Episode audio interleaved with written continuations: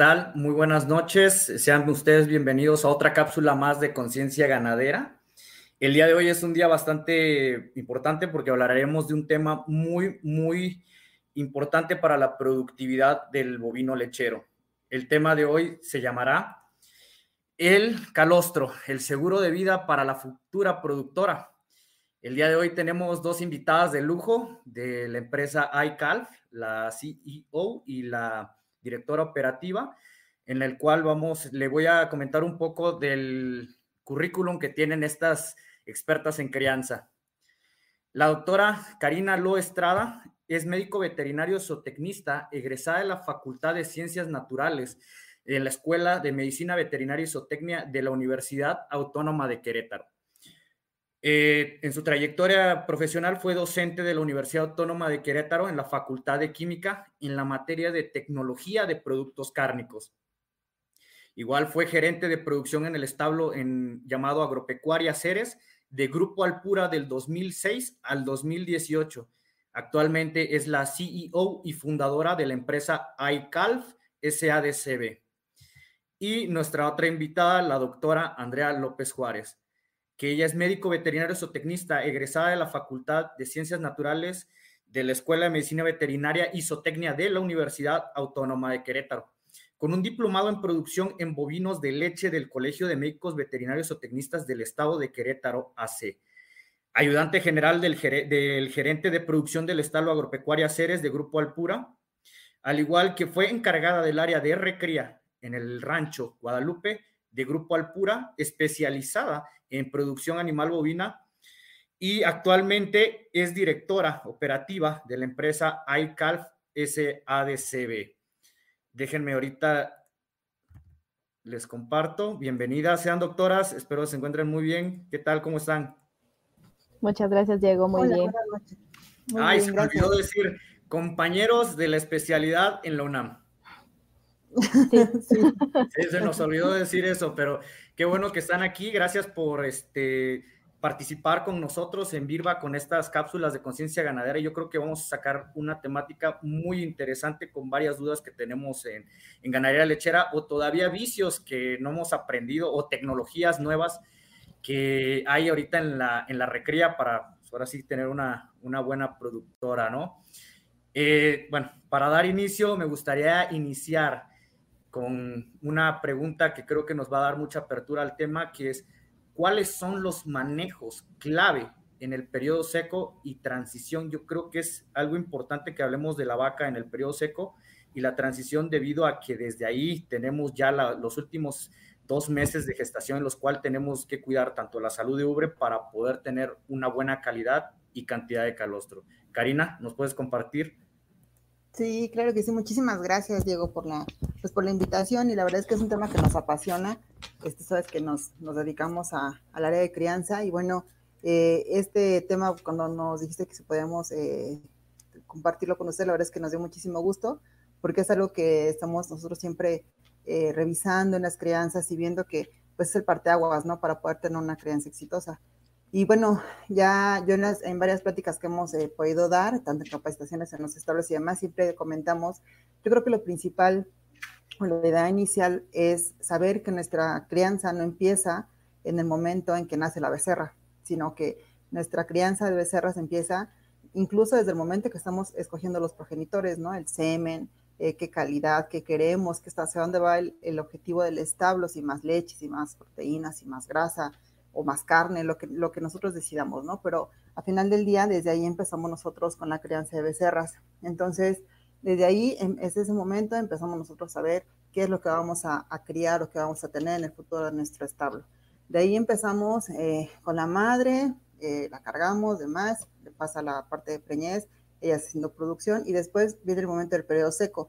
Y ese periodo eh, todavía hay algunas personas que lo ven como un periodo de ahorro, y entonces es ahí donde, donde todo lo que, eh, toda la inversión que hicimos desde el semen, este, darle de comer muy bien a nuestra productora y demás, lo echamos en saco roto porque le dan eh, muchas veces todavía la verdura o lo que, los sobrantes de lo que son este, eh, las vacas de producción y demás, las tenemos en un corral pues que no está, no hay bienestar animal, no hay este, camas, no hay, no hay este, sombras, o en fin, las tenemos muy mal, porque es un periodo en teoría de ahorro. Sí es verdad que esa vaca no está produciendo leche, pero está produciendo un becerro. Entonces al final del día te está produciendo algo, es una cría, es, el futuro de tu establo.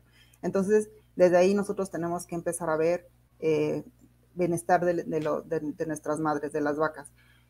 Cuando nosotros hacemos auditoría, nos vamos, tomamos desde ese, desde ese punto, ¿no? Desde el partaguases de las, de las madres en seco. ¿Qué revisamos? Pues el bienestar. Primero, pues que estén las vacas en un corral eh, bien, que los este, tengan echaderos, que tengan sombras, que tengan agua, que tengan alimento disponible, una dieta especializada para ellas en esa etapa de que, que, en el que está ese, ese periodo en que está la, este, la vaca. Este, porque si nosotros no tenemos esa vaca, ese confort y la empezamos a estresar, hay una ciencia que le llamamos epigenética. Entonces, todo lo que nosotros eh, empezamos a crear desde el semen del mejor toro para que la becerrita sea una muy buena productora, pues no lo va a poder, la epigenética precisamente es la ciencia que nos, aunque la becerra tenga la mejor eh, genética o la mejor este, parámetros para ser una muy buena productora, pues no lo va a poder este, realizar, o sea, no, no lo va a expresar. No lo expresa. No lo expresa. Entonces, y todo por el estrés, o sea, y hay estudios ya muy marcados que después si quieren les comparto, donde, se muestran, y no nada más es la primera generación, ¿sabes? Eso, es lo más interesante, que no nada más es la primera, la becerrita que nació, sino esa becerra también ya viene con ese problema y sus hijas, la descendencia también viene con ese, o sea, se viene todo, toda una cadena, ¿no?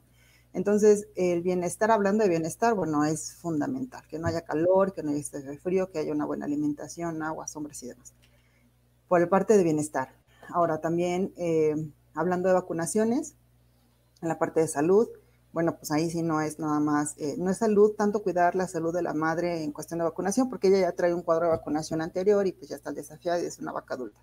Pero sí es importante que nosotros tengamos en cuenta las vacunaciones en el periodo seco para poder eh, tener esa, esa calostrogénesis y nosotros poder pasar esa inmunidad a esta becerra. Entonces, mm, todavía, todavía hay muchos, nos encontramos en los establos muchísimos que empiezan a vacunar en, cuando se hace la transición, 20 días antes de, parto.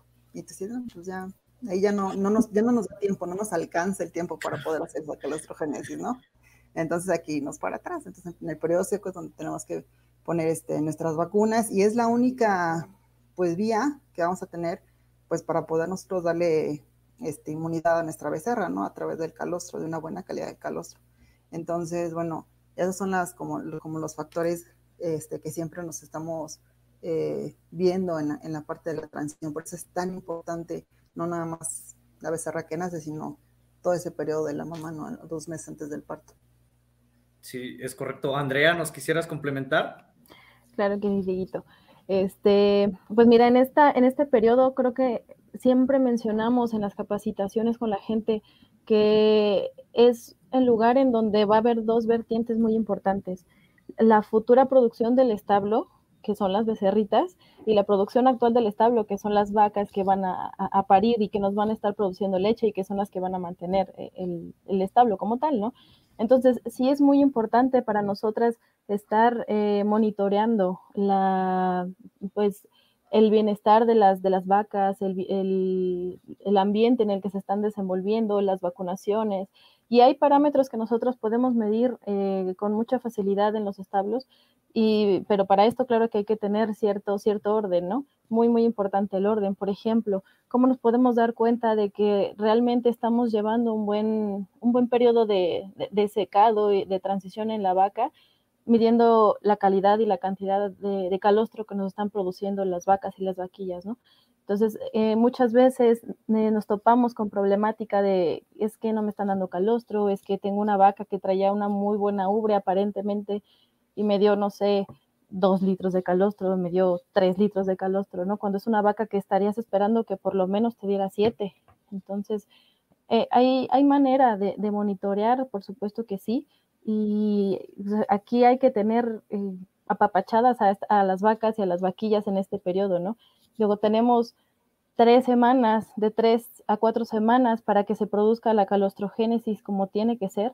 Entonces, tenemos que abarcar los nutrientes necesarios para la vaca, que nos produzca ese calostro de buena calidad, que, que tenga ese buen confort, porque si, como mencionaba Cari, hay estudios muy marcados en donde hay estrés, por ejemplo, por, por calor en, en las vaquillas, en las vacas, y tenemos becerras con, con, bajos pesos al nacimiento, ¿no? Entre muchas otras problemáticas que nos podemos topar, ¿no?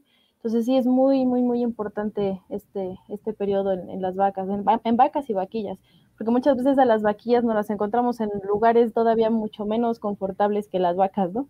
Entonces sí hay que, hay que monitorear, sobre todo, más, más que estar revisando físicamente cómo, cómo se ve el lugar en el que están, realmente hay que medir ciertos, ciertos parámetros, ¿no?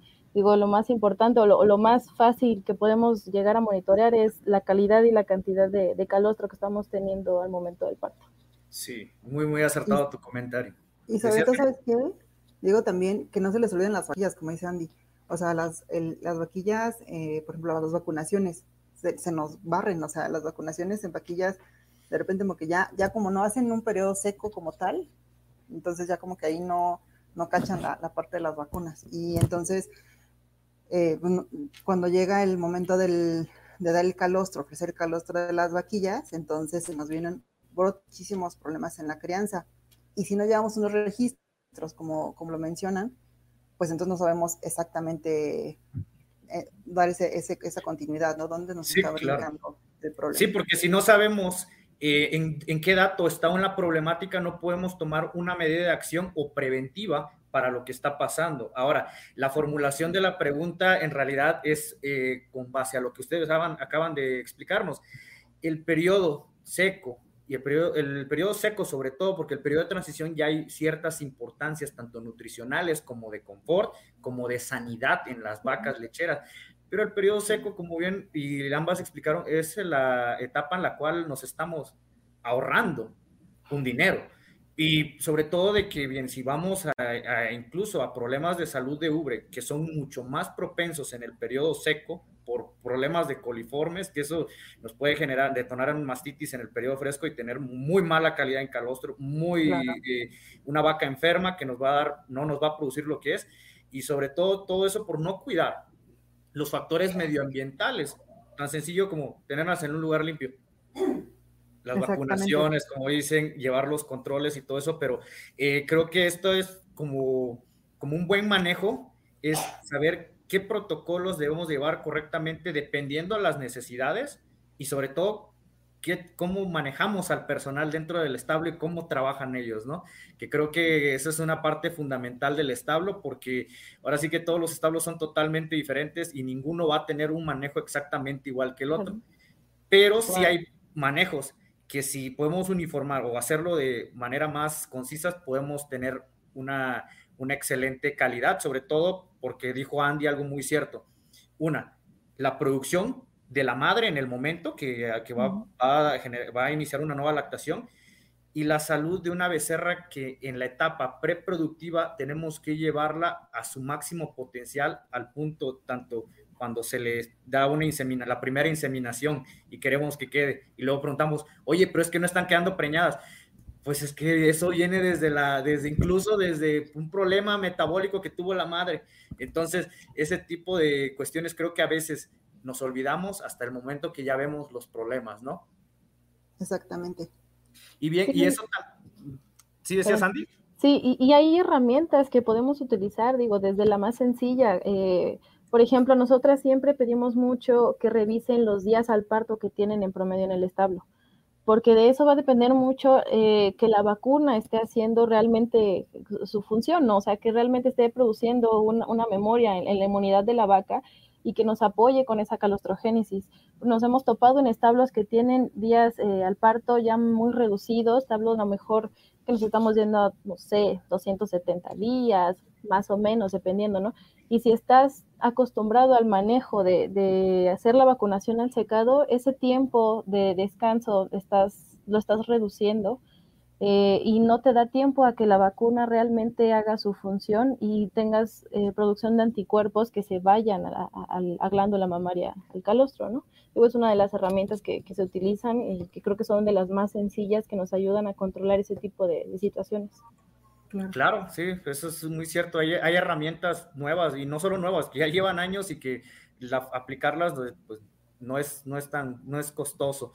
Y hablando de, de estas nuevas herramientas y hablando del calostro, porque cuando siempre le preguntamos a alguien, ¿qué es lo primero que se te viene a la mente cuando dices calostro? Inmunidad. Primero ordeño. La primera, la primera leche de la mano. Siempre se nos viene a la mente inmunidad, pero en realidad, ¿cuál es la importancia de la inmunidad para transferirla a las becerras? ¿Qué me pueden decir de eso? Si quieres tu cari, para no. Si quieres tu cari, vamos. Dejé el micrófono abierto, pero como vean. Sí, no, sí lo tengo abierto. este, no, pues es, eh, es totalmente, de ahí parte todo, ¿no? De, la, de, la, de la, calidad eh, de esa transferencia de inmunidad. Eh, estamos actualmente buscando, bueno, han cambiado parámetros que no, que todavía en algunos establos no se manejan, por ejemplo, eh, tomas de, medición del calostro.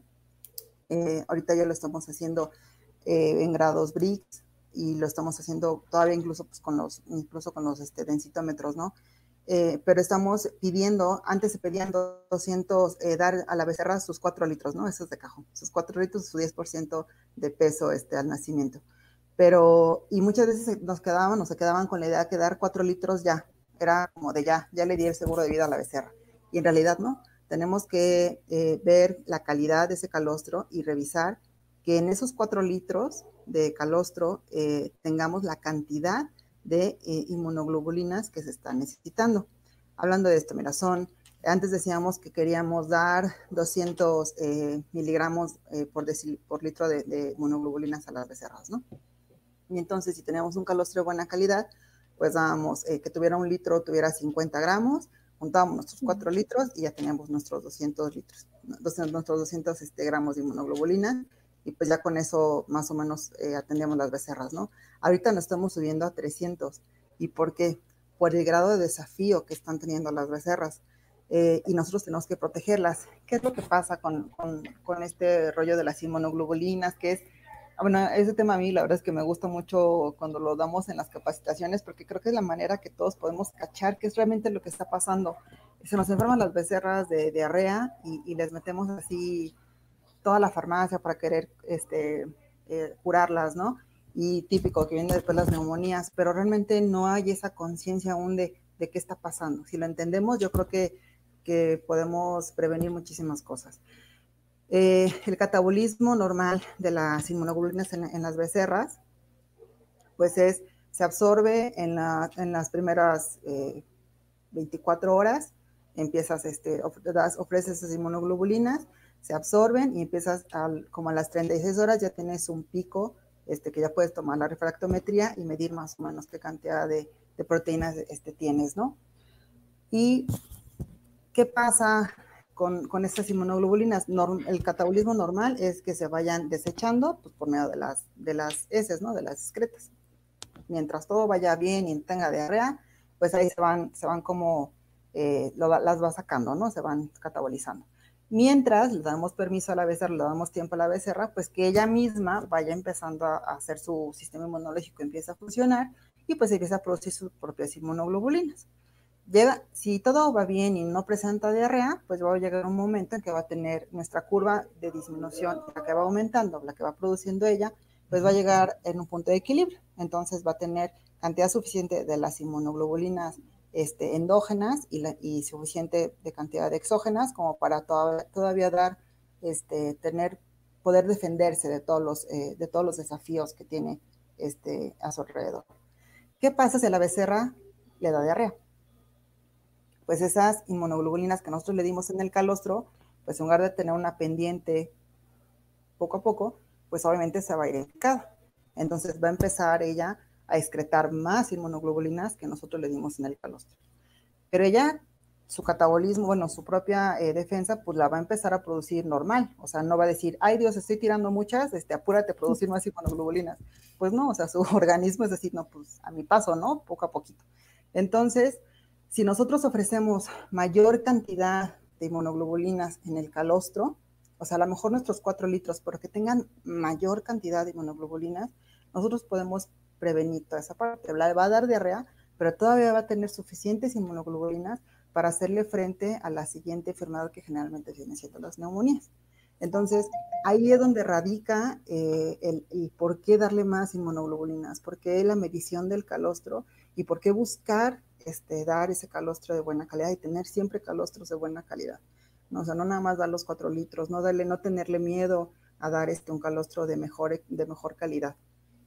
Entonces, realmente esa es, esa es como la, la parte que necesitamos nosotros eh, que los, en los establos la cachen, las personas que están trabajando con las becerras, pues para poder este, prevenir y poder defender a nuestras becerritas, ¿no? Contra todos esos desafíos. Yo creo que esa es la, la parte más, la más, este, como la medular para poder entender realmente la, la, la, la importancia, la importancia de la calidad del calostro, la medición. Sobre todo la medición, ¿no? En grados BRICS que, que tenemos que ser conscientes de, bueno, ahora que las, las, altas crianzas y las altas producciones en esto, pues cada vez tenemos que, que, buscar tanto la madre como no va a poder generar tantos nutrientes para la becerra y todo eso, y sobre todo cómo podemos ayudarla a esta para, ahora sí que cuando está totalmente indefensa, que es los primeros, las primeras semanas de vida, que creo que es, que es crucial. Andy, ¿nos complementas? Sí, claro. Eh, bien lo mencionaste, cuando hablamos de, calostro pensamos en inmunoglobulinas, ¿no? Pero el calostro no son inmunoglobulinas nada más hay muchos componentes que nos ayudan en la inmunidad de la becerra durante los primeros días. El calostro es rico en vitaminas y minerales, es rico en calcio, es rico en grasa, que es una fuente de energía muy, muy importante para la becerra. Este, es, rico en, lactoferrina, es rico en leucocitos. Entonces, es un alimento, un nutriente realmente para, para la becerra y el sistema inmunológico no funciona nada más con, las inmunoglobulinas, ¿no? Necesita de energía para que esas inmunoglobulinas y los leucocitos y todas las células del sistema inmunológico estén funcionando realmente como tiene que ser. Entonces, nosotros al suministrarle calostro a la becerra, estamos viendo por la parte energética y por la parte eh, eh, de proteínas, ¿no? O sea, la, parte de, las inmunoglobulinas y la parte de inmunidad celular. Entonces es, un conjunto muy, muy amplio de, nutrientes para, la becerrita. Eh, hablamos de que el sistema inmunológico para una becerra de 35 a 40 kilos más o menos va a llevarse alrededor de, no sé, 1.7 eh, megacalorías aproximadamente tan solo para llevar este, la función del sistema inmune, ¿no? Descartando todas las demás funciones. Entonces, tenemos que verlo también como lo que es, ¿no? Un alimento, un nutriente. La parte energética nos va a ayudar muchísimo a la funcionalidad de, las inmunoglobulinas, a la funcionalidad de las, de las células, ¿no? Entonces, yo creo que Cari lo explicó perfecto y nada más quería recalcar esa, esa parte que es muy, muy importante, ¿no? La parte energética. Que aparte la becerra se estresa mucho al momento del nacimiento, o sea, viene de un lugar calientito, acogedor dentro de su mami y al momento de que sale se enfrenta a un ambiente totalmente diferente. Entonces la becerra no termorregula todavía y los primer, las primeras horas la becerra va a gastar muchísima, muchísima energía. Te hablo de que la, energía del calostro, no sé, si, si le damos el 10% del peso corporal, que es lo que estamos pidiendo por lo menos, le va a durar alrededor de unas 8 horas esa energía para la becerra, ¿no? y, las reservas otras 12 horas aproximadamente. Entonces, realmente tenemos que hacer un, buen calostreo porque es nuestra fuente de energía más potente que tenemos al principio de, o sea, para la recién nacida, ¿no? Entonces, creo que es un, un nutriente, un alimento, más que verlo solamente como inmunoglobulinas. Eh, muchísimas, bueno, creo que lo que dijo Andy es de suma importancia también, es muy cierto, porque como lo dije al principio, o sea, decimos calostro, inmuno, inmunidad, pero en realidad hay mucho detrás de, un calostro, como bien lo mencionas. Los requerimientos nutricionales que también tiene, que siempre dejamos un lado, o sea, que a veces decimos, sí tenemos muy buena inmunoglobulina, pero no tenemos un, un grado decente de grasa o de contenido que, contenga la, contenga, la redundancia, contenga el calostro, para que pueda ayudar sobre todo, como dices, a las demandas energéticas que tiene, incluso que acaba de, de nacer, ¿no? Fíjate que hablando de precisamente de eso, Andy, perdón, te, interrumpí. No te este, creo que eh, también aquí es importante, bueno, algo que, que, que, es crucial es que tengamos en cuenta que no nada más es darle el calostro a la becerra. O sea, no nada más es llegar y, y decir, ah, no, es que yo le di mis cuatro litros con 300 gramos de inmunoglobulina, ¿no? O sea, no hay varios factores que nos, eh, que nos pueden llegar a bloquear la, eficiencia de, esa, de, esa, transferencia, de ese, que la becerra realmente lo, lo, lo pueda absorber. Y muchos de ellos es el estrés, uno de, los, de uno de ellos es el estrés, precisamente hablando de, de la, de la eh, energía que nos da el, el, calostro, es precisamente si la becerra nace este, y está haciendo frío, y la dejamos ahí, la mamá no la pela, bueno, no la, la vaca no la seca, o está haciendo un frío muy extremo, hay que sacarla. O sea, hay que sacarla del paridero y sacarla con toallas, porque luego a veces están así, timbli, timbli, timbli, timbli, las pobres becerritas. Sí, claro. Y, ahí es un gasto, porque ella está tratando, pues, de mantenerse viva, ¿no? Y tratar de calentarse, exactamente. Entonces, ahí, eh, ahí también el estrés que nosotros le generamos a la becerra, sea por frío, sea por calor, sea porque eh, las jalan, o sea, en las jalas me refiero a que eh, las trepan al, a la carretilla y, y a saber, las tratan como costal de papa, este, todo eso, todos esos, esos pequeños o, puntos realmente también cuentan. Entonces, cuando hablamos de, de, calostro, cuando hablamos de, de calostrar las becerras, no nada más es, es, es como como un montonón de cosas, ¿no? Que, que, influyen, no nada más es darle el calostro, porque muchas veces se enfocan nada más en tener el calostro de buena calidad, sin importar mucho el manejo que le dan a la becerrita. Entonces la becerrita también tiene que estar cuidada, calientita, en un lugar confortable, en un lugar suave, este, ayudarle a, a que pueda eh, realmente absorber y este, ser eficiente con, con ese calostro que nosotros le estamos ofreciendo, ¿no? Entonces, ese, ese, punto también es sumamente importante. Si la becerra tuvo un, eh, un nacimiento distóxico, híjole, también, también, o sea, el hecho de que la becerra esté jadeando porque trae una acidosis metabólica ahí por el, por el problema que tuvo al, momento de nacer, pues también hay que corregirlo para poder nosotros eh, tener este, esa, esa eficiencia en la transferencia de inmunidad. Entonces, ahí son varios puntos que tenemos que estar ahí, ahí checando. No, sí, claro, eh, y creo que mencionaste algo muy importante, el efecto estresor. Imagínate una pobre, una becerra, la vaca y la becerra, que pasaron por un parto distóxico, que pues es, bueno, es común en los establos, dependiendo, bueno, muchos factores, y esto nos puede generar. Ahora también me llega a, otra pregunta, porque sí podremos tener la mayor, eh, un excelente calostro, podemos tener, eh, podemos hacer los mejores manejos y todo eso, pero hay algo que es muy importante y sobre todo porque los partos se dan por lo general en horas frescas, ¿no? O sea, por lo menos en las noches.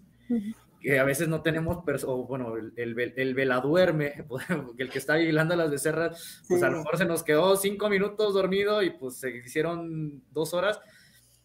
Y creo que también otro factor importante es el tiempo en el que se le administra esas dosis a las, a las becerras. ¿Qué me pueden decir al respecto? Mira, así como lo mencionaste, el, tiempo en el que le das el calostro creo que es de las partes más importantes para realmente tener una eficiencia en la absorción, porque el intestino delgado, recordemos que es permeable, ¿no? Entonces, esa permeabilidad no va a durar para siempre, dura alrededor de unas 12 horas, eh, un poquito más, pero realmente esas primeras 12 horas son las que nosotros tenemos que aprovechar para que la becerra absorba esas inmunoglobulinas.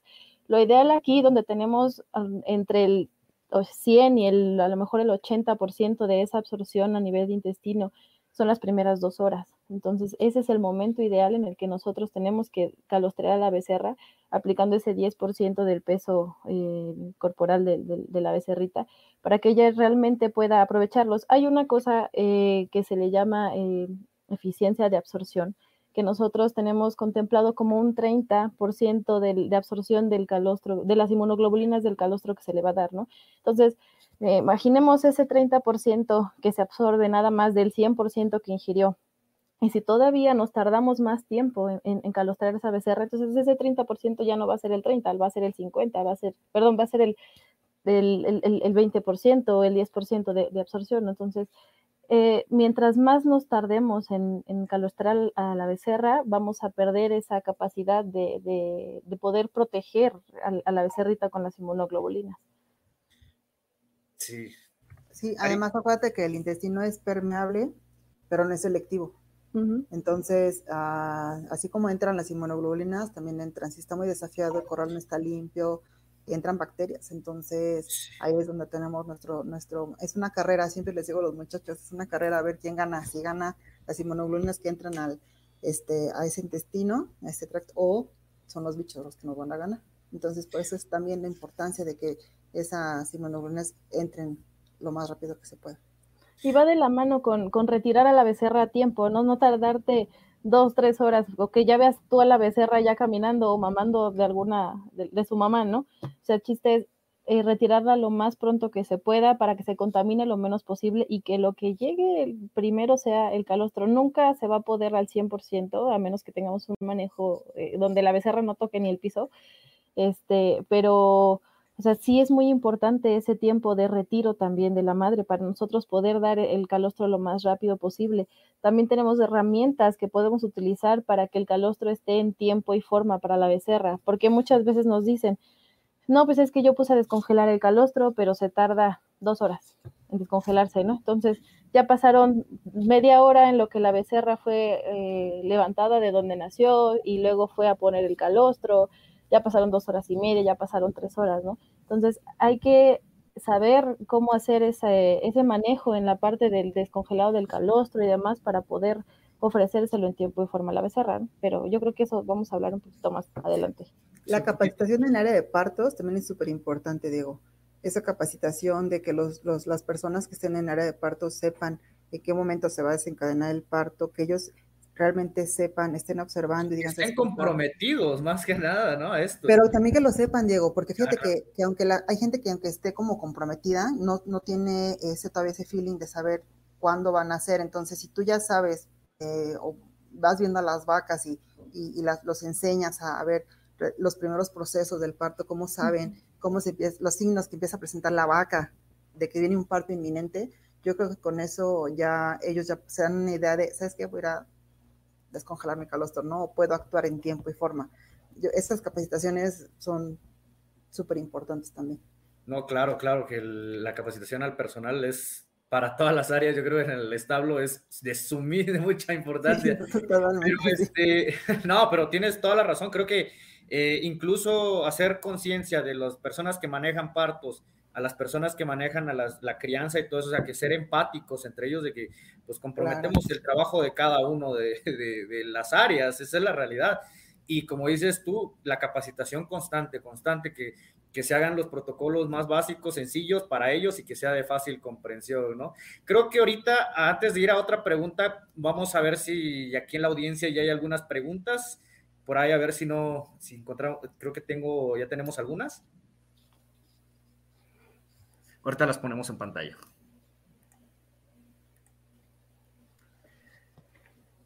A ver, hay una, una, pregunta de Gómez Leónidas. Nos dice, ¿qué opinan de las becerras que no alcanzaron a calostrar debido a diversas circunstancias? ¿Cómo podemos ayudarlas? ¿Esa becerra cuando llegue a parir producirá calostro de calidad? Las becerras que no alcanzan, o sea, que ellas no, no, no recibieron calostro. Ajá, que no alcanzan a recibir calostro, sí. Pues mira, la verdad es que yo creo que lo principal es mmm, tener, bueno, tener un banco de calostro, eso es indispensable. Pero realmente si una becerra de plano no tomó calostro, es, eh, se, va, se va a enfermar. O sea, realmente es la única manera, es la única protección que tenemos para, para las becerras. En el caso de que te esté, que esté pasando en algún establo, pues que no tengan calostro, que las vacas no están dando calostro de buena calidad, bueno, siempre hay una, la herramienta que es el sustituto de, cal, de calostro, ¿no? Un sustituto, tener siempre a la mano un sustituto, porque hay algunas otras herramientas que podemos eh, apoyar. Eh, no voy a decir marcas, pero bueno, hay algunos eh, sueros hiperinmunes que podemos utilizar para también ofrecerle, pero no sustituyen un calostro, solamente son como una herramienta para apoyarle. Pero el calostro, yo creo que si no la calostreas, la, realmente la, para empezar, la probabilidad de vida en los primeros días va a estar, mm, es, es, bajísimo. Sí. Es bajísimo. Sí, es muy probable que una becerra sin calostrear no te vaya a sobrevivir. Ajá. Definitivamente el desafío es, es, impresionante y es la única manera que tiene la becerra para poder, este, para poder defenderse. Porque digo, la becerra nace en un ambiente eh, donde cae en el corral y las madres, bueno, trato digestivo de los bovinos, pues siempre hay E. coli, clostridium y demás. Entonces, definitivamente se contamina por algo. Sí, claro, yo creo que ahí... El calostro es, es muy difícil. Sí, estamos comprometiendo la vida de la becerra, yo creo. Totalmente, sí. Sí, a ver, vamos a otra pregunta. Ahí va. Listo. Gerardo Sánchez Ramírez nos pregunta, ¿recomiendo usar el calostro de vaquillas para primera toma de la becerra? ¿Y qué opinan de los periodos secos de 30 días con respecto a la formación de calostro? Eh, mira, el calostro de vaquilla puede ser muy bueno eh, discriminan mucho la vaquilla, claro, porque tiene un periodo de vida mucho menor en el establo que la vaca, ¿no? Entonces, la vaca ha estado expuesta más tiempo eh, a patógenos del ambiente, pero no significa que la vaquilla no esté protegida y que tenga esa capacidad de producción de inmunoglobulinas. Si nosotros llevamos un esquema de vacunación eh, como debe de ser, bien protegido para la vaquilla y para la futura becerra, eh, no debemos de tener ningún problema con el calostro de vaquillas.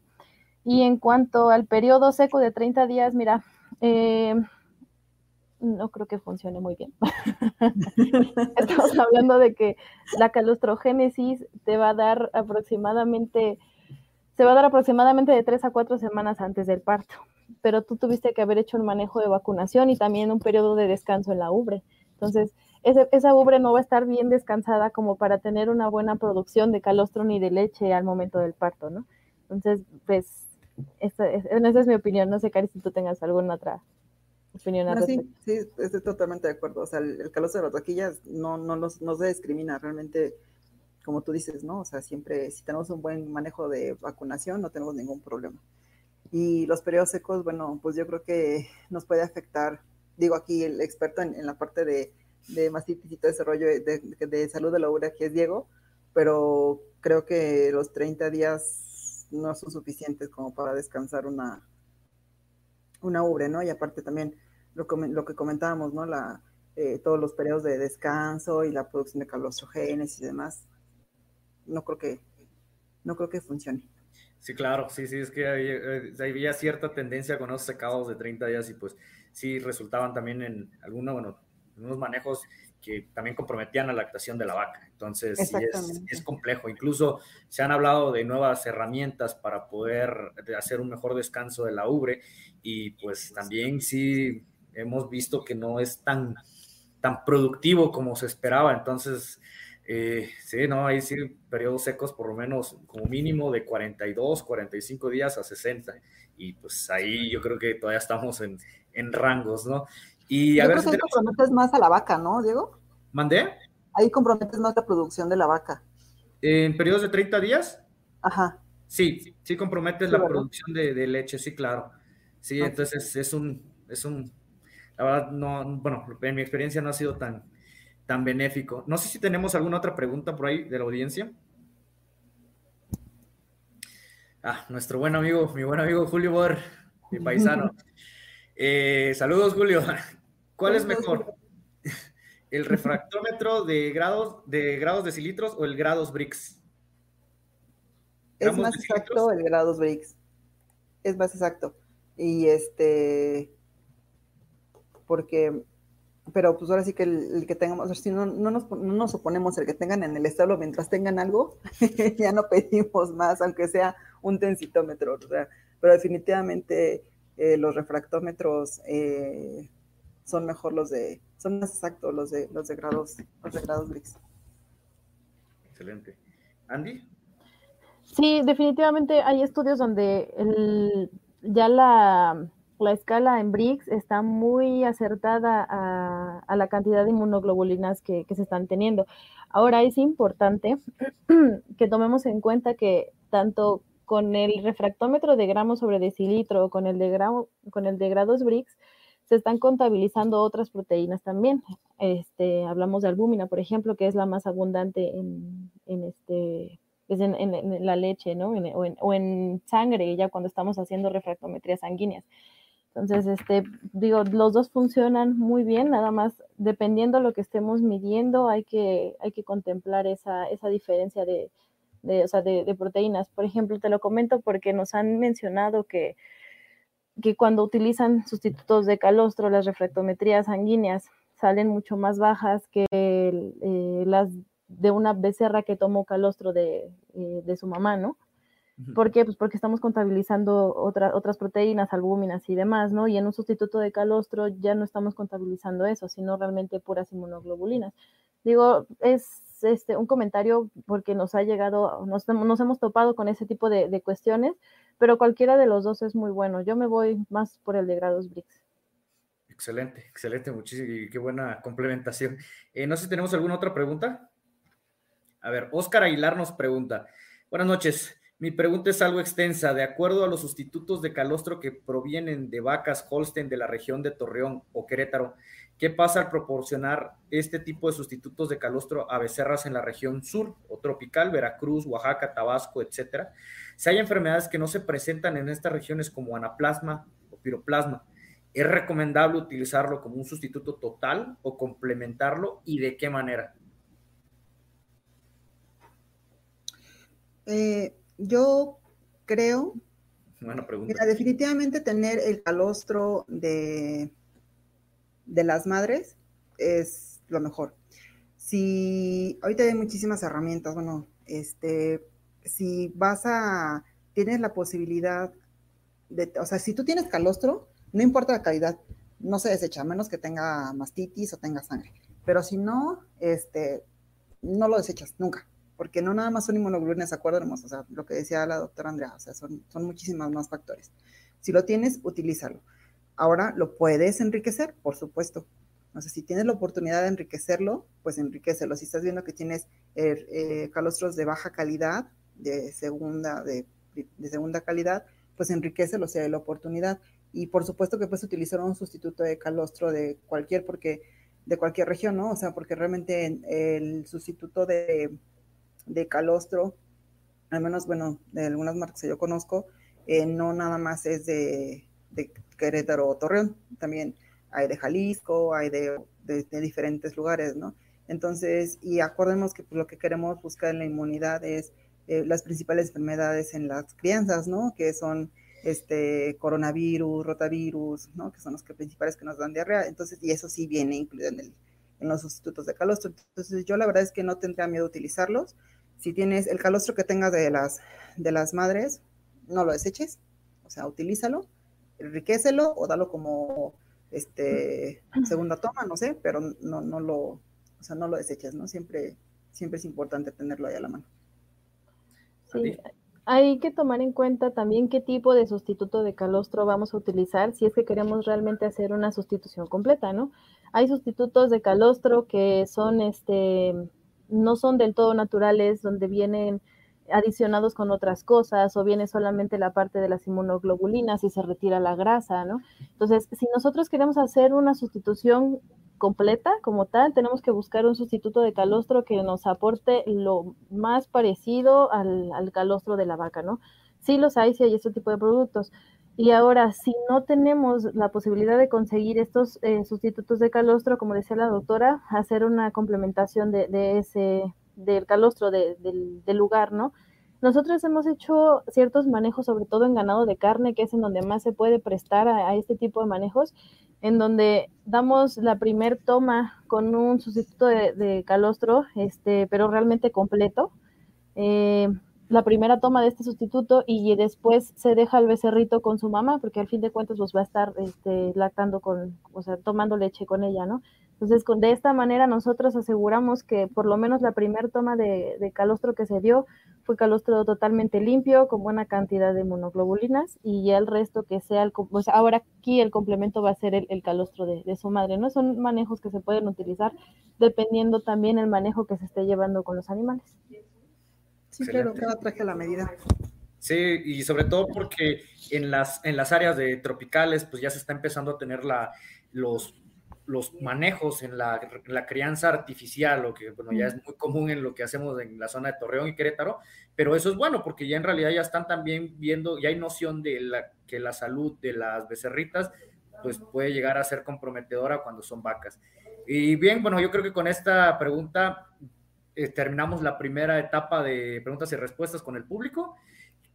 Y también, ahora, yo creo que la siguiente pregunta también va a resolver algunas dudas que se tienen siempre con, con las cuestiones del calostro. Ya hablamos de inmunoglobulina, ya hablamos de la importancia también incluso de, de, los nutrientes que pueda llegar a tener, pero ah, al final nos quedamos un poquito de con, entre Karina y Andy de que ya hablamos de las condiciones del manejo correcto del calostro, porque creo que desde el momento en que colectamos, dicen algo muy cierto, es una carrera, ¿quiénes ganan primero, el calostro o las bacterias?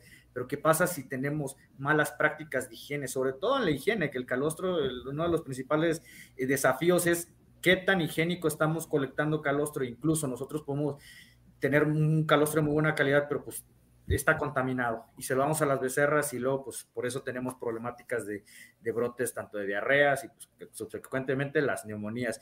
¿Qué, cuáles son las buenas prácticas de manejo del calostro? ¿Quién tú o yo? Andy, si quieres. Bandy, tú primero. Este, mira, del manejo del calostro viene desde el momento de que se va a recolectar. La ordeña del calostro tiene que ser igualita como se hace la ordeña de la leche. Los mismos pasos, su sellado, su presellado. Este, el, recipiente donde se va a colectar el calostro tiene que estar completamente limpio, libre de humedad. Muchas veces se deja eh, el, recipiente donde se va a recolectar el calostro con un poco de agua con cloro, pensando que de esta manera vamos a evitar crecimiento bacteriano. Y no es así, ¿no? Porque el cloro en algún momento se va a, se va a volatilizar, se va a perder y vamos a tener el agua donde si quedó algún bichito, se va a proliferar y vamos a tener mayor cuenta de, microorganismos. Se tira esa agua a lo mejor, pero al momento de vaciar la leche, esos bichos ya quedaron ahí, ¿no? Entonces, esa es una parte, el momento de la recolección del, calostro. Este, después de la recolección, pues viene la medición y el almacenamiento de este mismo, ¿no?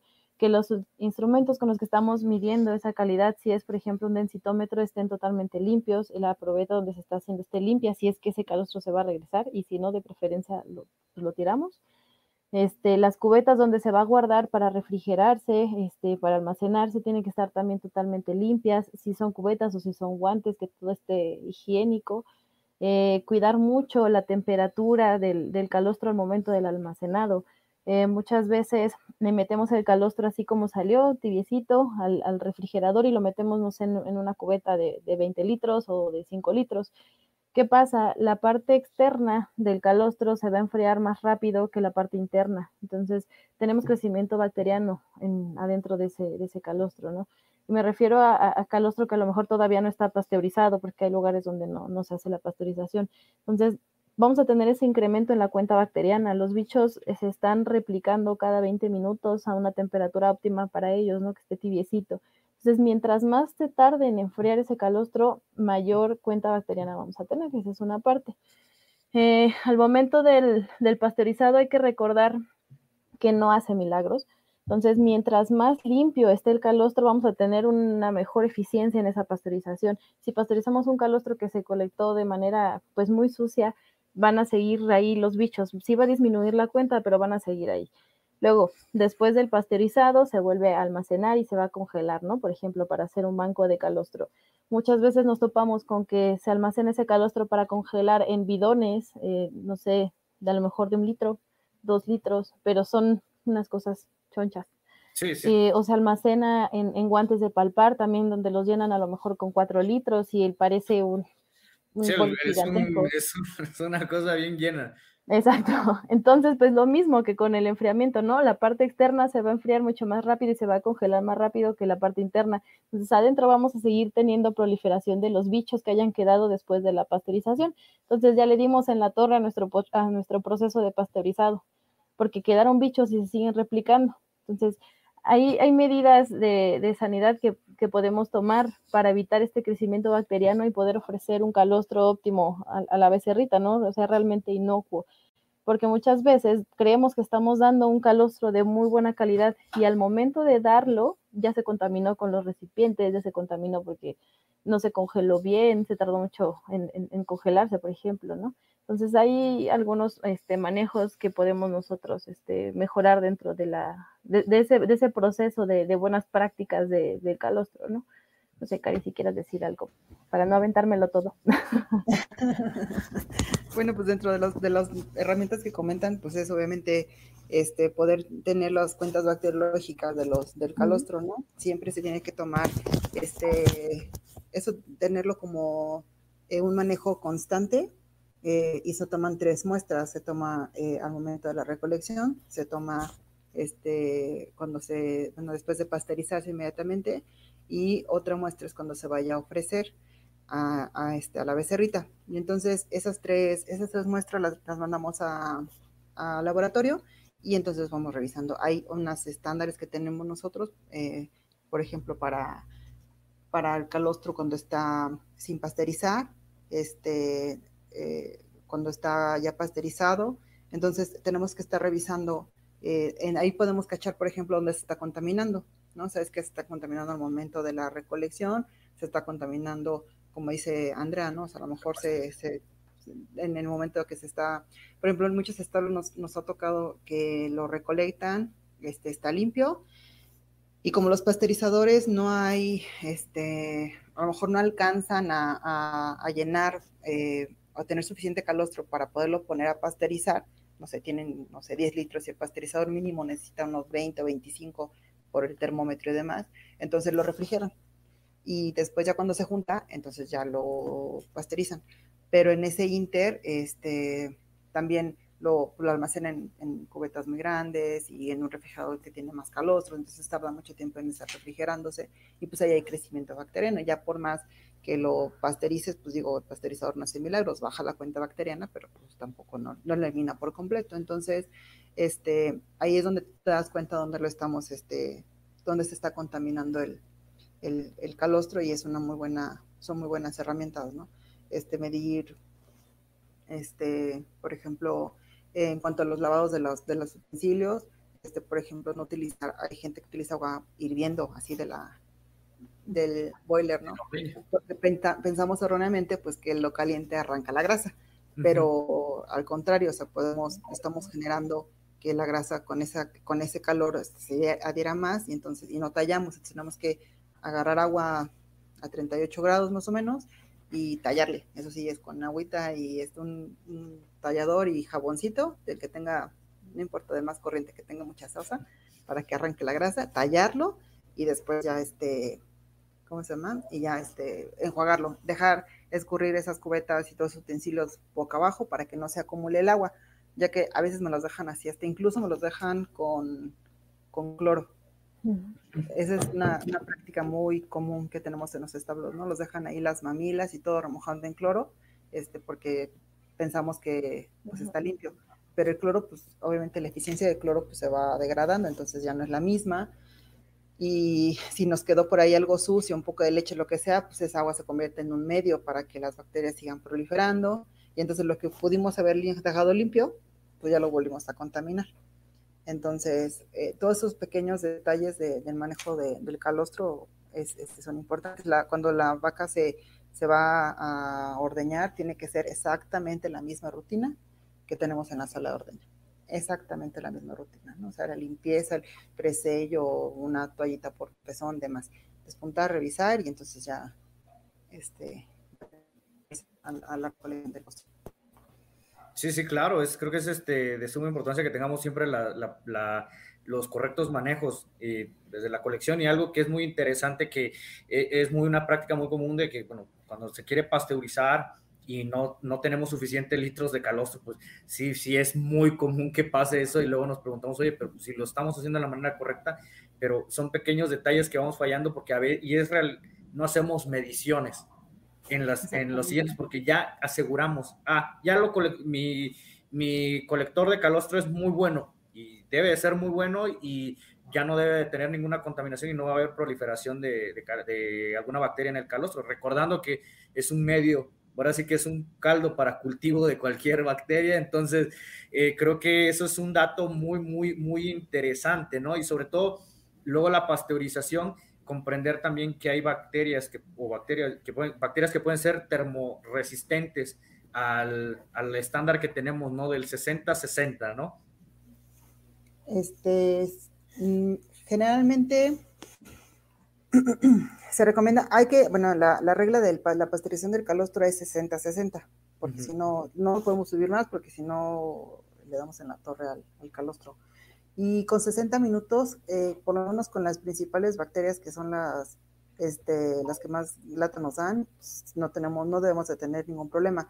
Eh, micoplasma, por ahí de repente no es la que más lata nos llega a dar, este, y obviamente pues no, nada más la atenúas, ahí nada más la tolondas un poquitín, si llegas a eliminar algunas, pero no todas, entonces sí hay que tener mucho cuidado con esas, con ese tipo de, con ese tipo de vacas, ¿no? O sea, las que tengan micoplasma, la verdad es que definitivamente una becerra que, sí, exactamente, una becerra que presenta micoplasma eh, cuando están en cunero, pues sí, lo ideal es sacarla, ¿no? Porque es una, es una becerra que, que va a estar eh, empiezan problemas de neumonía y después ya cuando están en producción migra a glándula mamaria. Y si no tenemos cuidado con la pasteurización, no nada más del calostro, eh, también ahí ya incluimos la leche. hay establos, eh, muchos, muchos establos que hay problemas de micoplasma y que nos dicen así, es que yo no tengo micoplasma en las, en las vacas, no, Andy, nos, nos pasa muchísimo. Es que no sé de dónde sale, si no tengo micoplasma, por lo menos en las vacas no hay tipo de micoplasma pero pues está brincando, ¿no? O sea, al final del día, o sea, a lo mejor no es una mastitis clínica, pero pues ahí está presente el bicho, ¿no? Y si no se está pasteurizando, pues sí, siempre es un, siempre es un riesgo tener ese tipo de, de vacas. Entonces, la verdad es que si vacas y becerros que presentan, este, que diagnostiques que es micoplasma, pues sí, desecharlas definitivamente. Claro, claro. Andy. ¿Gustas complementar, Andy? Eh, sí, eh, creo que ahorita hablando de lo de la pasteurización, es muy importante todo lo que es el manejo de utensilios, como lo estuvimos mencionando, pero contar también la limpieza del pasteurizador como tal, ¿no? Porque nos hemos topado con que se está haciendo muy bien el pasteurizado, el manejo está súper bien, pero no se revisa que el pasteurizador esté totalmente limpio, ¿no? Y las, las llavecitas de, que, de donde ya sale el calostro están sucias porque no las lavan, no las, no las quitan, no tienen esa delicadeza de quitarlas, lavar, tallar y demás, ¿no? Entonces, pues a lo mejor todo lo demás estamos bien, pero no sabemos de dónde se nos está contaminando el calostro, ¿no? Muy probablemente viene del pasteurizador. Entonces hay que tener ese pasteurizador bien limpio cada, después de cada pasteurización este, hay que limpiarlo todo perfectamente, incluyendo las llaves, hay que darle sus mantenimientos constantes, hablar con el proveedor para que se esté revisando, monitoreando realmente la temperatura. Y nosotros de repente eh, con un termómetro para, pues para alimentos, tomar esa temperatura, ¿no? Que realmente estemos llegando a esos 60 grados y no nos estemos pasando o no nos esté faltando. Entonces es cosa de monitorear este, como tal nuestro pasteurizador. Estar al pendiente, ¿no? Muy bien. Y bueno, ahorita la siguiente pregunta que, les quiero formular va también mucho a lo que estábamos viendo ahorita en Facebook, que hay varias preguntas al respecto de esto sobre cómo mejoramos la transferencia de las inmunoglobulinas. Creo que esto va mucho en el enriquecimiento del calostro y qué herramientas podemos tener para lograr esto. Cari. Este, pues mira, la manera de, de tener una mejor, este, mejores calostro, mejor calidad de calostro, pues definitivamente es este, ver el, el control en las vacas, ¿no? Este, obviamente revisar dietas, este, separar lo que eh, también de repente cuesta mucho trabajo, es separar vacas y vaquillas, o sea, es, eso es ideal. este, el confort en las, en las vacas y bueno, o sea, todo, todo eso que, que nos puede apoyar a que tengamos calostro de mejor calidad. Ahora, herramientas, por supuesto. Este, hay, hay herramientas eh, que ahorita está de muy, muy de boga y la verdad es que a mí se me hace una herramienta bastante interesante, es el enriquecimiento de calostro, igual como enriquecen la leche, el enriquecimiento de calostro. Eh, podemos asegurar, incluso lo estamos llevando a 29 o 30 grados Brix, este, y es una chulada porque uh, todo tu calostro lo, lo, puedes, lo pones en un pool a pasteurizar tomas tu, tu, calidad y de ahí pues ya nada más este, ves cuánto, cuánto eh, sustituto vas a necesitar tú para poder este, enriquecerlo. Y entonces siempre vas a tener calostros de 29 o 30 grados Brix en tu, en tu banco de calostro. Y eso es lo ideal, porque ya no hay este, manera de que el velador no tenga y de que, o sea, ya, ya no, se acaba ese, esa bronca de no tener, de no tener calostros de buena calidad. Algo que no, no, no, no, recuerdo si lo mencionamos, Andy, o sea, se mencionó en el manejo del calostro, eh, que es muy importante, es eh, el, los, de, de, la, descongelamiento.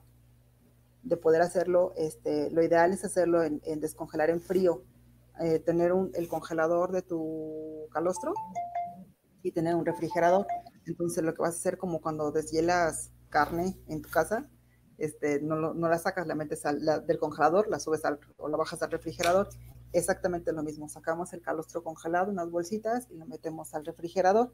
Y entonces ahí se va a ir deshielando en frío, le decimos. Entonces es una manera de muchísimo más fácil cuando están los partos. De repente pues, tenemos uno o dos, pues, está, tenemos chance, pero de repente se vienen un montón de partos y pues ya tienes calostro descompasterizado, descongelado en frío y tú ya nada más vas y lo metes al baño María y es una manera muy rápida de tenerlo, de tenerlo este, a la mano, ¿no? Y, de manera muy rápida.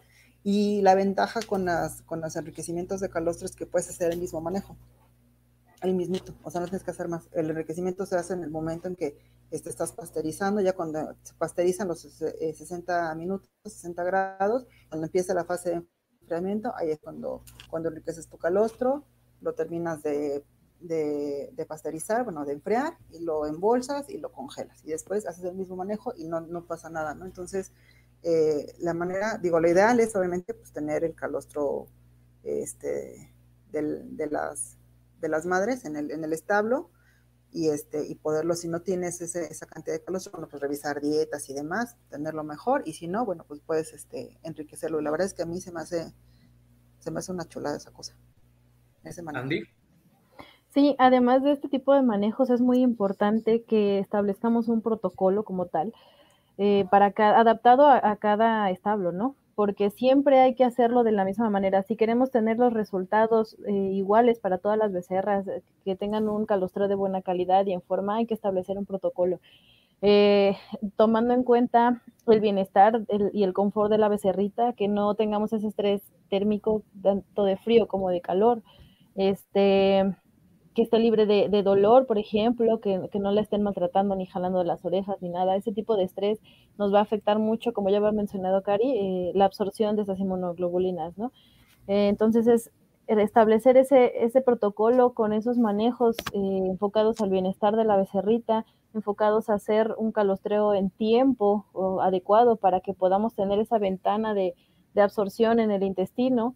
Este, la calidad, estar midiendo las calidades y, complementarlo con esta parte del enriquecimiento, tener siempre un calostro estandarizado a, una excelente calidad, porque de hecho la, la, de, la DSHA, que es la David Carlson Heifer este, eh, Association, tiene ciertos parámetros que se han estado estudiando a lo largo de 30 años, 35 años, donde ya nos establecen la cantidad de, becerras, el porcentaje de becerras dentro de los atos eh, que tienen que estar eh, con cierto nivel de inmunoglobulinas, o sea, con cierta transferencia de inmunidad, para nosotros tener una recría eficiente, una recría que realmente se vuelva rentable y, y alta productora al momento de que llegue a producción la becerrita, ¿no?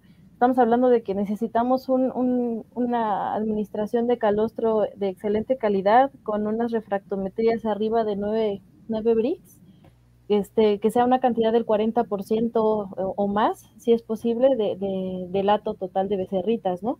Entonces es, es, muy importante que establezcamos esos protocolos, que lo estandaricemos para que tengamos nosotros esos resultados y tener menos becerras con problemas al nacimiento, porque a fin de cuentas, si tenemos una becerra enferma, esa becerra va a tener una merma en la productividad futura, ¿no? Tanto de su desarrollo y lo vamos a ver reflejado al momento de, su primera lactancia, ¿no? Y bueno, y, y consecutivamente durante toda su, su, vida productiva. Sí, sí, es muy, muy acertado lo que dices, creo que, creo que es la parte fundamental eso de, bueno, ahorita te, iremos a esa, a esa pregunta de pues, los parámetros que podemos mejorar, sobre todo porque el performance eh, productivo de los animales empieza desde, desde, desde que está en el vientre de, de la vaca. Entonces creo que hay que tener muy en cuenta esto siempre para poder tener un éxito, como lo dice la charla, un éxito para estas futuras eh, productoras, ¿no? Yo creo que antes de ir a la última pregunta, eh, me gustaría también, creo que hay preguntas del público, creo que se hizo bastante, hubo bastante, bastante respuesta por parte del auditorio, no sé si tengamos alguna que podamos leer, ahí está, correcto. Escamilla Barrios Varga. En caso de muerte de vaca y se queda cría recién nacida a los MZ que nos dedicamos a campo, no hay banco de calostro, alguna forma para darle a ese becerro, me imagino que es un poquito más guiado a la zona del, del trópico, ¿no? ¿Alguna fórmula? Este, pues hay sustitutos de calostro, digo yo siempre en la mayoría de los establos eh, que no, no, manejamos, bueno, aunque manejamos banco de calostro, este, siempre tener una bolsita de sustituto de calostro es importante porque no hace daño. No hace daño, exactamente, lo puedes ahí este, utilizar. Pues la única es este sustituto de calostro. Nada más como dijo, comentó la doctora Andrea, este, si revisa bien, pues que el calostro realmente sea calostro, ¿no? calostro completo, que, que, te funcione y que, y que o sea, sea lo, lo más parecido a un calostro natural. Ok, Andy. Sí, estoy totalmente de acuerdo. No hay otra fórmula más que el calostro. Entonces hay que apoyarnos con estas herramientas que ya nos brindan este, diversas empresas. Este, y pues, no, no hay otra.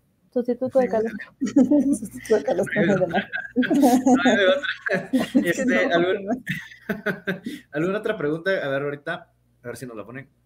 Eh, Marco Eric Martínez nos pregunta, ¿Podría explicar qué vacunas y cómo usarlas? Me imagino que se refiere a los programas de vacunación calostrales. Ok. Este, eh, los programas de vacunación, eh, bueno, los, son las, las clostridiales, este, las virales que contienen IBR, DBB, este, PI3, uh, ah, eh, virus incitial, uh -huh. y este, las de corona rota, este, que son las de diarrea, las primeras son las respiratorias y después nos vamos con las, con las de corona rota. Las clostridiales, eh, generalmente hago aquí un paréntesis, la verdad es que nos hemos topado este, uh -huh. con problemas eh, clostridiales en becerras chiquititas, o sea, chiquititas, que no puedes, acuérdense que las, la vacuna de contra clostridium no la puedes utilizar antes de los tres meses, uh -huh. este, entonces uh, solamente hay una vacuna que es, son, es el, la, la, toxina, que sí podemos -huh. utilizarla desde a partir del día 7, pero hemos tenido problemas en becerritas antes de los 7 días de nacidas, entonces ahí es porque no estamos desprotegiendo a las mamás, las clostridias de repente como que se nos barren, como las, generalmente la, el manejo es en sábana, bueno, de cada dos veces al año, como que las, el seco de repente como que se nos ahí como que se nos atrapea, pero sí hay que tener mucho, muy, muy en cuenta este, las, las clostridias en el periodo seco. Son las principales, son las que yo más digo. Obviamente, pues ya las de mastitis, pues también se las pones, ¿no? Pero para la en, en, en cuanto para la clostrogénesis, son las principales. Ok, Andy. Sí, es muy importante también tomar en cuenta que hay que hacer un, un, un, refuerzo de esas vacunas, sobre todo en las vaquillas, ¿no? Porque muchas veces se hace esa vacunación, el esquema está muy bonito y todo, pero a la vaquilla nada más se la están poniendo una sola sí. vez. Entonces necesitamos ese refuerzo en las vaquillas, ¿no? Hay, hay vacunas que son de una sola aplicación, este, eh, si, se hace complicado el manejo para hacer doble aplicación de vacunas, se pueden utilizar, pero sí en vaquillas es bien importante que hagamos ese, ese refuerzo, porque si no, no vamos a tener el efecto que buscamos de, la vacuna. y al momento de aplicarlas es a los siete meses de gestación, que nos dé esa ventana para que la vaca pueda generar una buena inmunidad y poder este, llevar esos anticuerpos a la glándula mamaria en el momento de la calostrogénesis. Sí, sí, correcto, muy, muy acertado. Sobre todo también creo que el comentario de Karina es muy cierto. A veces dejamos a un lado los problemas que nos pueden ocasionar las, las clostridiales, sobre todo a nivel intestinal. Perfringens hace estragos en las, en las becerras y creo que, es, creo que es importante no dejar a un lado que los esquemas de vacunación, incluso desde las virales, eh, las reproductivas, todas las respiratorias, perdón, las, las de diarrea y todo eso vaya estratégicamente adecuado en los momentos correctos para que pueda haber una, este, una buena inmunidad, tanto para la madre como para las, las becerritas. Y ahora es porque sí, por los tamaños a veces de los establos en, las zonas de Querétaro y Torreón, pues se, los manejos tienen, a veces forzosamente tienen que ser en sábana, pero no hay que, no hay que dejarlo a un lado y ahora sí que los refuerzos con los boosters que se le tienen que dar las vaquillas o incluso saber qué tipo de vacunaciones desde que son becerritas estas para que cuando puedan ser vaquillas también tengan, vengan bien protegidas y bien inmunizadas. No sé si tenemos alguna otra pregunta. A ver. Yarani Reyes nos pregunta, al momento de posterizar, ¿baja la calidad del calostro? Andy, ¿quieres contestar? No, no, no, no tenemos ningún problema. Eh, creo que sí puede causar un poco de, incertidumbre eso, siempre y cuando tu, manejo de temperaturas esté bien. Mira, la densidad del calostro va a ser la misma. Hay que medirla eh, correctamente, porque muchas veces se hace la medición con, con un densitómetro y si el calostro está muy caliente, vamos a tener una lectura falsa. Si el calostro está muy frío, también, ¿no? Entonces, si vamos a hacer una medición con un densitómetro, el calostro tiene que estar alrededor de los 22 grados centígrados para no tener una falsa lectura, ¿vale?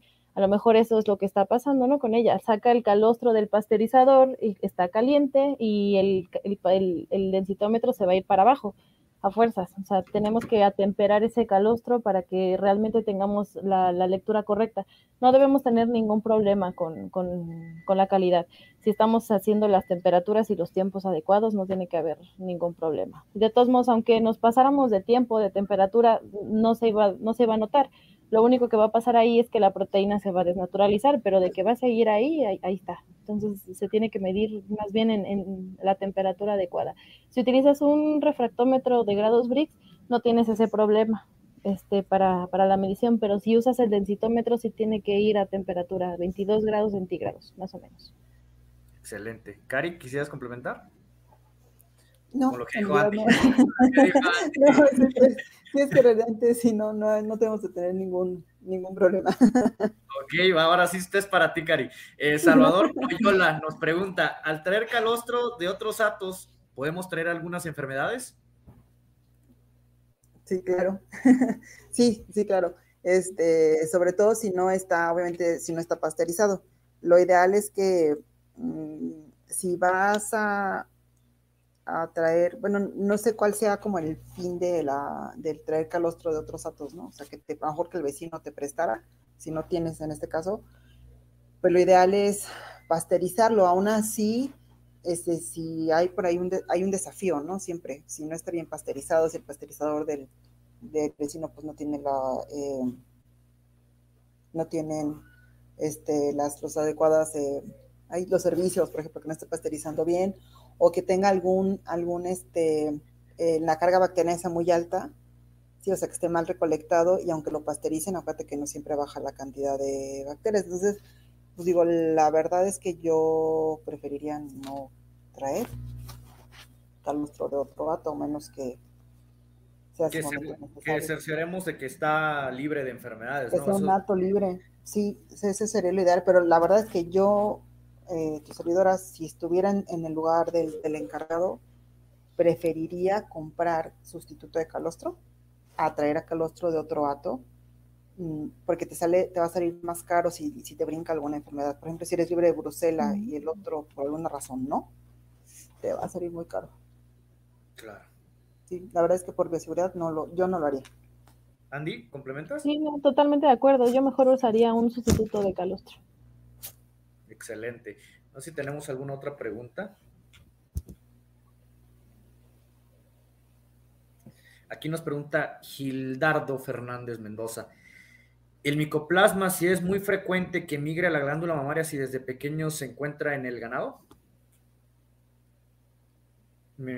o sea, que llegue de manera sistémica a la glándula mamaria y sí, yo también, sí, es súper común que cualquier becerrita que tenga una otitis pues, va a tener sí, Cuando, sí, es muy común. Sí, sí, es común que, que micoplasma, aunque utilices medicamento, no lo eliminas tampoco por completo.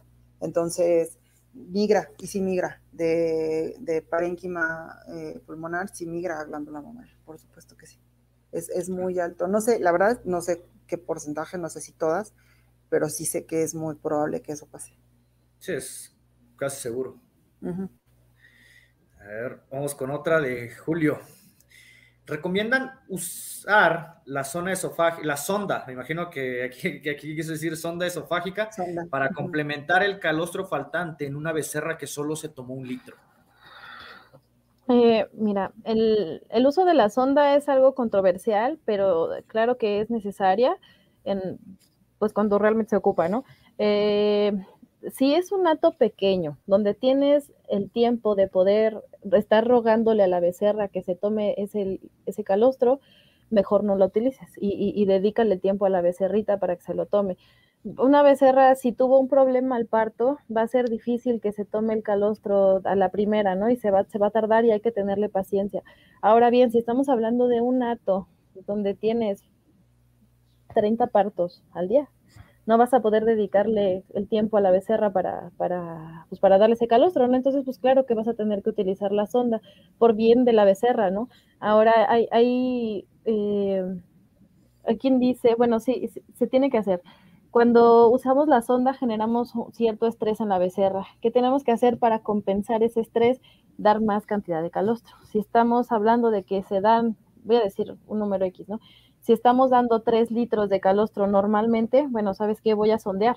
Bueno, no le des 3, dale 4 litros de calostro para que tengas más cantidad de inmunoglobulinas y, este, eh, tengas más posibilidades de que la becerra absorba todavía más inmunoglobulinas de las que va a absorber con esa, con esa influencia del estrés, ¿no? Entonces, sí podemos utilizar la sonda siempre y cuando sea realmente necesario. Excelente. Cari. No, sí, totalmente de acuerdo. O sea, el uso de la sonda, como dicen, es muy controversial, ¿no? La verdad es que sí generas un estrés, pero pues si es necesario utilizarla, digo, va a depender ahí de, las, de las medidas del establo, ¿no? Que tanto, como dicen, si tienes un montón de becerras y una por ahí no está tomando, pues claro. modo, ¿no? Se la das. Sí, que recrías que 30 becerras diarios, pues es normal. Bien, ahorita tenemos otra pregunta de Juan Luis Alpizar. El Rainbow Test para coliformes, rotavirus, coronavirus y cryptosporidium, criptospora se menciona, pero ¿qué tan preciso o qué tan sensible es y en qué momento lo, realizan? Eh, a, mí sí me gusta utilizarlo porque tienes una, perdón, tienes una medida o una, idea de cómo está en general tu, crianza, ¿no? Sobre todo si tienes un montón de problemas diarreicos tus servidoras lo que hacemos es eh, utilizar el Rainbow Test y este, al mismo tiempo nosotros tomamos copros y los llevamos al laboratorio. Entonces hacemos eh, cultivo y coproparasitoscópico. y, pero en ese momento para tratar de resolver o tomar decisiones, si lo utilizamos. ¿En qué momento utilizarlo? Pues en qué momento lo realizas, no sé si sea, no sé si se refiera, obviamente nosotros lo hacemos cuando están el problema este, pues de diarrea, ¿no? sí, diarrea. Y bueno, podemos, si depende de la cantidad de, de, que tengas, ¿no? De, test que tengas. Si tienes poquitos y tienes muchas becerras, pues haces un pool de unas cinco becerritas y ya lo lees. Si tienes este, poquitas, eh, tienes eh, disponible varios, pues lo puedes hacer individual. Bueno, ahí sí ya va a depender, ¿no?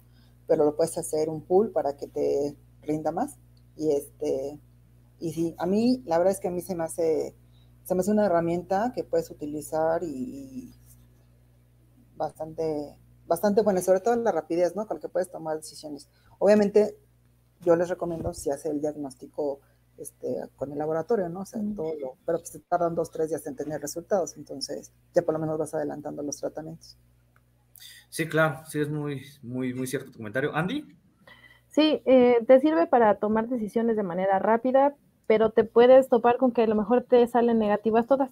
Entonces te tienes que respaldar a fuerzas con una prueba de, laboratorio, ¿no? Porque a lo mejor te está brincando, no sé, salmonela, y salmonela no viene en el, en test, ¿no? Entonces, pues hay que complementarlos, ¿no? Sea, sí es una herramienta de, de campo, o sea, para el momento y tomar una decisión rápida, pero siempre hay que complementar con algo un poquito más, este, pues más completo, ¿no? Ya un, ya un estudio de laboratorio, porque ahora puede no ser una bacteria, ¿no? A lo mejor estamos hablando de, parásitos intestinales y, no te van a salir más que en un, coproparasitoscópico. Entonces hay que complementar, hay que, no hay que tenerle miedo a las pruebas de laboratorio, hay que usar las, las que tengamos a la mano, ¿no? Sí, claro, son muy Excelente, Andy, esa aportación de no hay que tenerle miedo al laboratorio. Creo que ninguna prueba de laboratorio es cara. Creo que son las mejores inversiones, sobre todo para diagnosticar y enfocar el problema y incluso los tratamientos ser más dirigidos, más efectivos, más eficaces y lo, de siempre, sabiendo qué bacteria es o qué, o qué bicho nos está ocasionando un problema, ya podemos checar en dónde estamos cometiendo un error, ¿no? Por ejemplo, Cryptosporidium, que pues ya sabemos que no hay un tratamiento como tal y es, es agresivísimo con las becerras, entonces, ¿cómo, cómo las tratamos, no? Y bien, bueno, yo creo que las, las preguntas, y el público tiene más, eh, más dudas con al respecto, vamos a dejar también los datos de iCalf, de la empresa que, bueno, por las dueñas de la empresa que se dedican al asesoramiento en recría en establos de, bueno, crianza artificial, de, de establos de, de ganadería lechera, y están en la zona de Querétaro y muy buenas recomendaciones las que dan las, las doctoras. Y esto me lleva a la última pregunta también. ¿Cuál es, teniendo ya todo lo que charlamos durante, bueno, la hora y media casi, si todo llevamos un excelente control, buenos protocolos, buen manejo del personal y buenas herramientas, buen uso aplicado, inteligente, con sentido común de las herramientas que tenemos, ¿qué podemos esperar en el impacto positivo en los parámetros, en los parámetros tempranos en las becerras? Eh, Cari.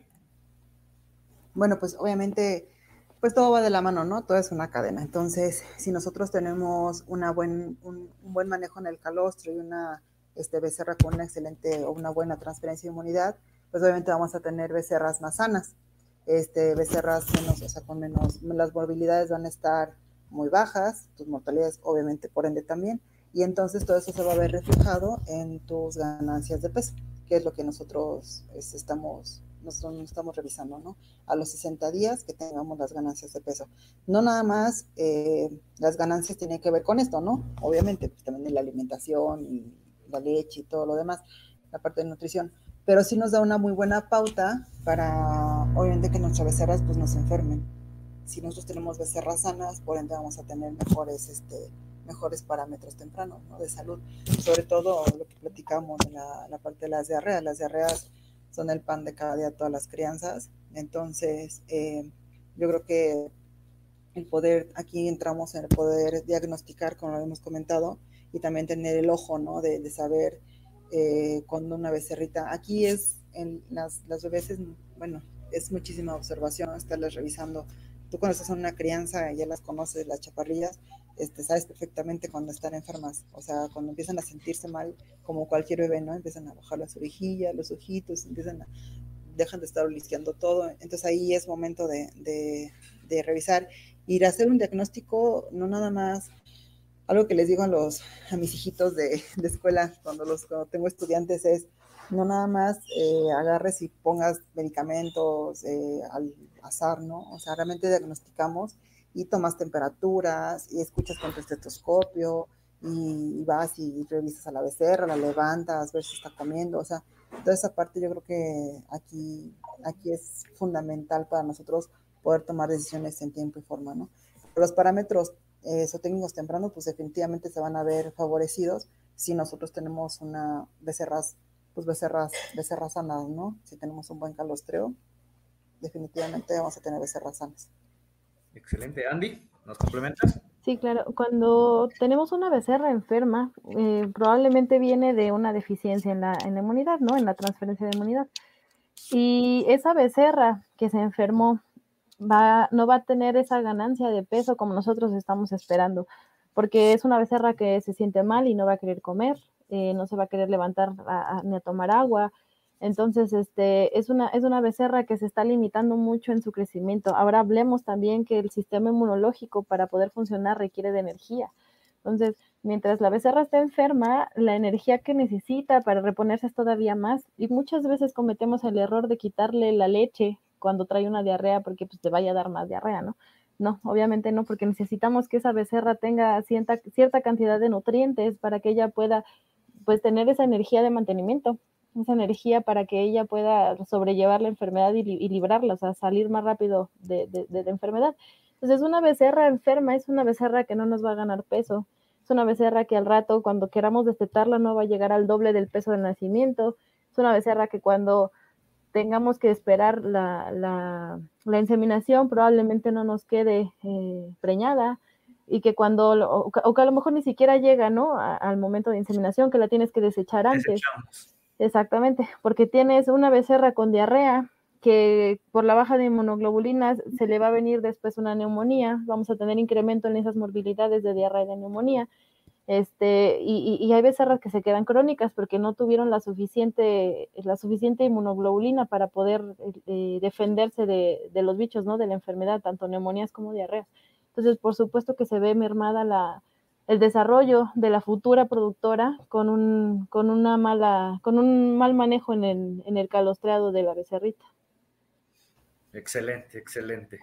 Bueno, pues yo creo que esa era nuestra última pregunta. Yo creo que englobamos muy bien la, temática, sobre todo enfocada, claro, al calostro. Y sabemos que en la recría hay muchísimos manejos más. Sea, no es solamente el calostro, son otras, hay otras cuestiones también a los 60 días, los esquemas de vacunación y todo eso, pero yo creo que el primer paso importante, el calostro.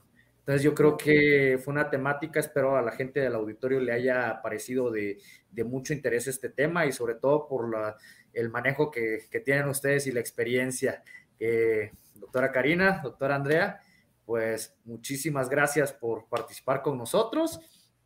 Y bien, nada más invitarlos al, al público en general a la próxima charla que será dentro de 15 días y pues muchísimas gracias por la atención a todos ustedes y esperamos sigan siendo de su preferencia las charlas que tenemos en Conciencia Ganadera. Y bien, Andy, Cari, pues muy buenas noches y muchísimas gracias por participar con nosotros. No, contrario, muchas gracias a ti.